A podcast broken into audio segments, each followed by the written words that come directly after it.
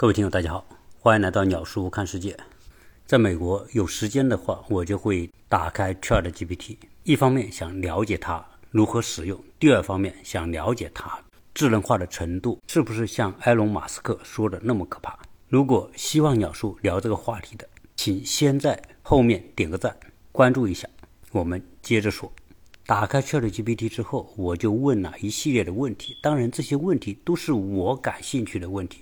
我相信，如果我们的听友你现在手中打开 ChatGPT 的话，你也可能问很多你所感兴趣的话题。都说 ChatGPT 无所不能，所以你尽可能问你能想到的所有的问题，上至先文地理，下到衣食住行。如果你想创业，希望他给你来一个创业计划；如果你想写个爱的宣言，那么他也会给你完美的呈现。那先看看鸟叔最近跟他提了哪些问题。我就如实的把我和 ChatGPT 对话的内容告诉大家。首先，我问了一个问题：为什么至今为止没有真正的看到外星人的到来？那你看看 ChatGPT 是怎么回答的？他说：迄今为止，我们没有真正看到外星人的存在，可能有多个原因。首先，我们还没有发现足够的证据表明外星人存在。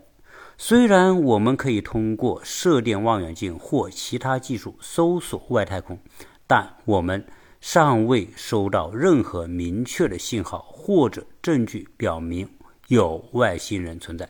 我们也尚未探测到任何异常的星际物体，这些物体可能是外星文明的迹象。其次，如果存在外星人，他们可能不会选择向我们展示自己。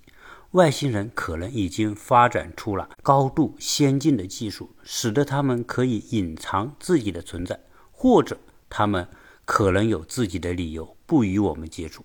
第三，我们的技术和方法可能还不足以探测到外星人的存在。虽然我们已经做了很多工作来探测外太空，但我们可能需要更先进的技术和方法，才能探测到外星人的存在。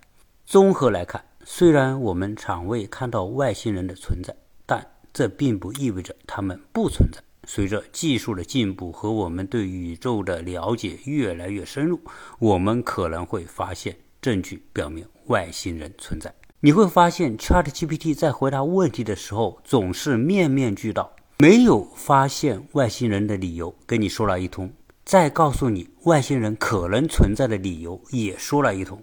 那看看我问他的第二个问题：任何一个竞争环境都会导致高级物种提前灭绝，这是不是人类看不到外星人的原因？ChatGPT 他的回答很有趣，他说这是一个有争议的观点，虽然在某些情况下可能是正确的。在生命的演化历史当中，许多生物都已经消失，有些是因为天灾或者气候变化。有些则是由于物种之间的竞争和对资源的争夺，在这种情况下，一些物种可能比其他物种更适应环境，并且能够生存下来。如果外星生命存在，它们可能会面临类似的竞争和环境挑战。如果这些外星生命的生态系统处于竞争状态，它们可能会发展出进化优势，比其他生命更好的适应环境。这意味着我们可能只会看到那些在竞争当中占据领先地位的生命形式。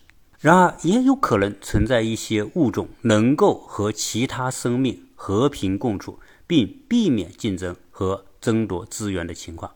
这样的生命可能会选择在宇宙中隐藏自己，避免被其他的物种察觉，从而减少对其存在的威胁。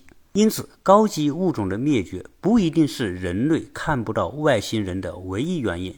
我们也需要了解到其他可能的因素，例如技术和方法的限制、地球文明的发展水平、宇宙中外星生命的分布等等。假如说这个问题是我们在高考当中出的一道题目，你认为你的作文会比 ChatGPT 写得更好吗？我又问了一个问题。如果人类由于核战争导致人类自身的毁灭，但是其他低等级物种仍然会在这个地球上生存，所以在这种灾难面前，越高级的物种可能越先被灭绝。ChatGPT 它又给出了一个比较圆滑的答案，他说这是一个有争议的观点，因为不同的生命形式可能会在不同的环境和条件下适应与存活。人类和其他高级生命形式可能会面临许多挑战和威胁，例如气候变化、疾病、战争、技术问题等等。但这并不意味着它们必然会灭绝。此外，低等级的生命形式可能会面临自己的挑战和威胁，比如说天灾、资源短缺、竞争和疾病等等。因此，没有一个生命形式是完全安全的。每一个生命形式都可能面临着各种挑战和威胁。最后，我们不能确定在地球上是否存在比人类更高级的生命形式。即使人类自身毁灭，我们仍然无法排除其他高级生命形式的存在与发展。因此，我们不能仅仅基于一个假设来推断生命的发展与存在的规律。需要通过更广泛的观察和实践来确定生命存在的可能性与发展规律。好，我后面问了一个跟人工智能相关的话题：人工智能能否会发展到有一天对人类社会的全部控制？人类所制定的规则、秩序和法律将会被人工智能系统所替代？我们看看 ChatGPT 怎么回答。他说，在当前，人工智能技术并不足以。实现对人类社会的全部控制，而且即使未来的人工智能技术足够先进，也需要考虑人工智能的控制和规范。人工智能是由人类开发和设计的，它只能它只能执行人类所编写的程序与算法，而这些程序和算法是基于人类的价值观、道德标准、法律规范编写的。因此，人工智能。不会取代人类所制定的规则、秩序和法律，它只是执行这些规则、秩序和法律的工具。此外，人工智能也需要受到监管和控制，以确保其行为符合人类的期望和标准。一些国际组织和政府机构已经开始制定和实施人工智能伦理和法律规范，以确保人类利益和权益。因此，人工智能的发展需要在技术、法律和伦理等多方面进行平衡，以确保其对人类的正面影响。总之，人工智能发展需要以人类的利益和价值为导向，不能取代人类的制度和规范。人类需要认真思考如何规范和控制人工智能，以确保其对人类的利益和福祉产生积极的影响。那我接着又问了一个问题。当人工智能产生推理思维和价值标准之后，它与智能机器人和万物互联系统构成为一个整体之后，会形成一个从思维决策到行动的闭环系统。到那个时候，人类的劳动将失去意义，人类将整体面临失业，没有新的工作可做，人类还怎么生存？人类社会怎么运转？ChatGPT 的回答。说这是一个复杂问题，需要从多个角度进行认真的考虑。人工智能的发展确实可能会影响到人类的就业，但是也会带来一些新的机会和挑战。首先，人工智能的发展可以创造新的就业机会，比如机器学习工程师、数据科学家、自动化工程师等等。同时，人工智能的应用也会促进生产力的提高和经济的增长，从而创造更多的就业机会。其次，人类可以通过学习新的技能和知识来适应人工智能时代的工作要求，例如学习编程、数据分析、创意思维等等。这样可以帮助人类更好地利用和控制人工智能，创造更多的价值和机会。此外，人工智能发展也会带来一些社会和伦理问题，比如说隐私保护、人工智能的责任问题等等。因此，需要制定相应的政策和法律，以确保人工智能的发展不会对人类产生负面影响。总之，人工智能的发展确实会对人类的就业和生存产生影响，但同时会创造新的就业机会。我们需要积极应对人工智能时代的挑战，通过不断学习、创新来适应和引领人工智能的发展。说到这里，我想大家有一种感觉：人工智能在回答问题的时候，总是能够面面俱到，正的方面、反的方面都能够阐述他的观点。在说到这个问题的时候，其实他的答案是经不起推敲的。他认为人工智能会产生新的就业机会，需要人们来学习跟人工智能相关的知识，如编程、数据分析、创意思维等等。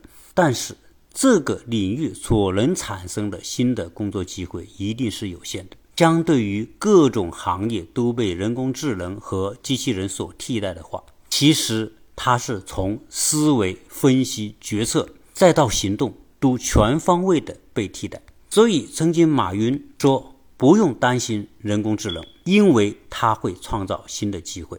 ChatGPT 的发明人山姆·奥特曼也认为。人工智能会创造新的、我们意想不到的就业方式和新的事物，但其实他们都犯了一个非常初级的逻辑错误。随着人工智能的快速升级和发展，它的推理思维能力、分析能力都一定会超过人类。这一点在很多方面已经得到了验证。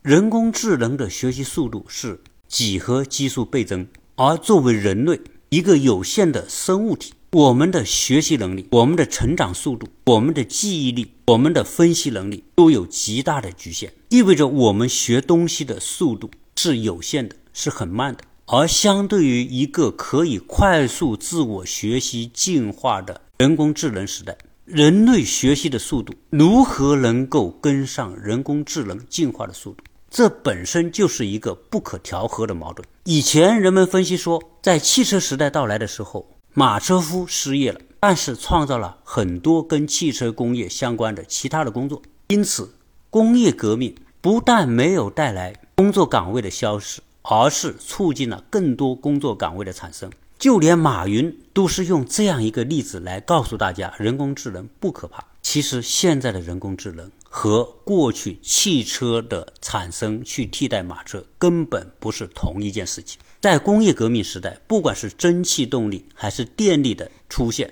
机器技术的进步，它所创造出来的能力，仅仅是来延伸人们行动的能力，延伸人们手脚听说这些方面的能力。整个社会体系的建立和运转，还是建立在人的思维基础之上的。所以那个时候的工业革命只能是说工具级别的提升，但是现在的 ChatGPT 以及它所带来的一系列的人工智能的可怕的升级，未来人工智能、机器人和万物互联不仅要代替人的手和脚的功能，更可怕的是它的大数据模型基于它全网的信息，它做出的分析、决策和判断会比人类。更加全面而准确，就意味着人工智能将代替人的思考、思维和决策。这种代替意味着整个社会运转的主权